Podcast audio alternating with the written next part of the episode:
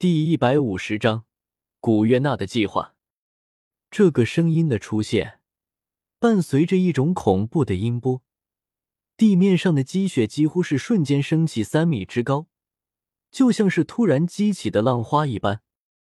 唯有古月娜身体附近直径百米内依旧平静，全被她身上散发出的庞大精神力守护着。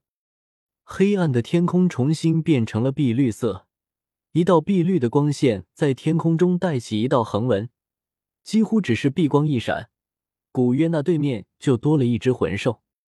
萧晨也在聚精会神的观察着，当这位冰帝真正出现在他的感知中时。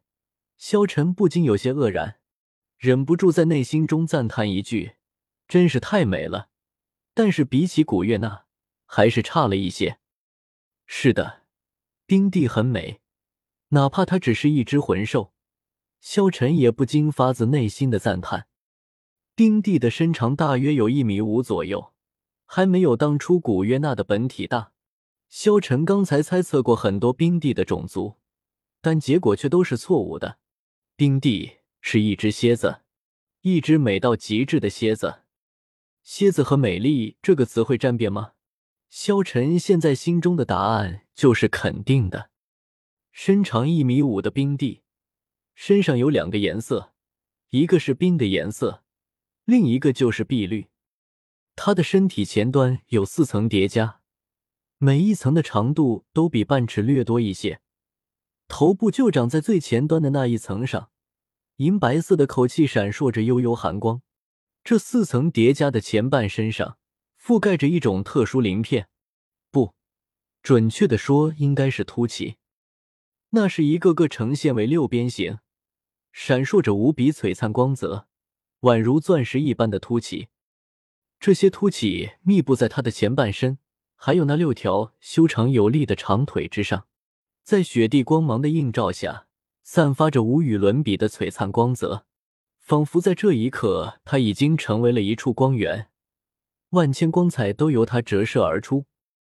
两只前枕都有一米长，前枕上同样覆盖着那奇异的六边形，宛如钻石般的凸起。只有最前面的夹子和口器一样，是宛如镜面般光泽的银白色。最让萧晨注意到的是他那一双眼睛。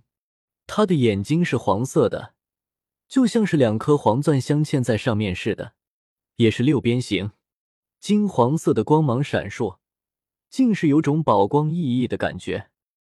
如果说他这上半身已经足够璀璨，那么他身体后部那条长长而翘起的尾巴，就是一切炫彩的核心了。与普通蝎子长尾的多骨节不同。冰帝这条长尾上一共只有五节，每一节都是诱人的碧绿色。那碧绿色闪烁着的，是充满生命的光泽。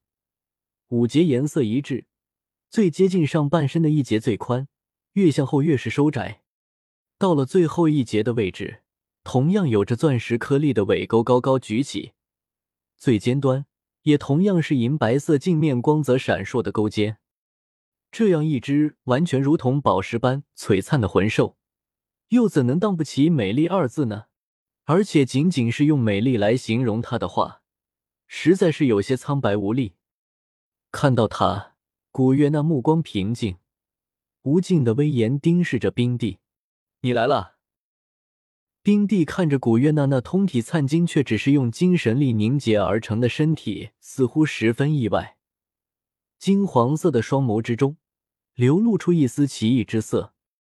冰帝帝皇蝎参加龙王陛下。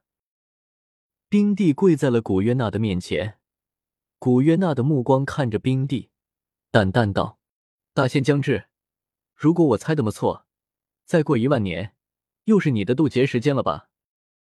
冰帝看着古月娜道：“是，龙王殿下。”古月娜淡淡道：“你也知道大限对我们来说有多么恐怖。”大限一到，魂兽必将迎来终结的命运。很多时候，我常常在想，为什么我们魂兽修炼了上百万年，也难以成为天上的主宰，而人类只需要百年时间，就能参加神的考核，成为天上的神？这些对于我们魂兽来说，是不是太不公平了？斗罗大陆本来就是魂兽的世界，人类不过是外来者罢了。但是，他们凭什么高我们一等？凭什么可以将我们当做魂环？又凭什么可以奴役我们，成为这片大陆的主宰？古月娜看着冰帝，慢慢说道：“这个世界本来就是不平等的，因为天上的大部分神，他们之前都是人类，所以他们偏爱人类。因为他们害怕魂兽，魂兽活的时间长，生命力强大，实力强大，所以他们害怕魂兽成神之后会威胁着他们的地位，所以他们要打压魂兽。但是我们。”真的甘愿被人类奴役一辈子吗？古月娜淡淡说道。这时候，丁帝的眼神出现了一丝坚决。龙王殿下说的是，我早就看那群人类不顺眼了，猎杀我们魂兽，将魂兽当做他们的魂环。只不过人类实力强大，人多势众，龙王殿下准备怎么做？丁帝问道。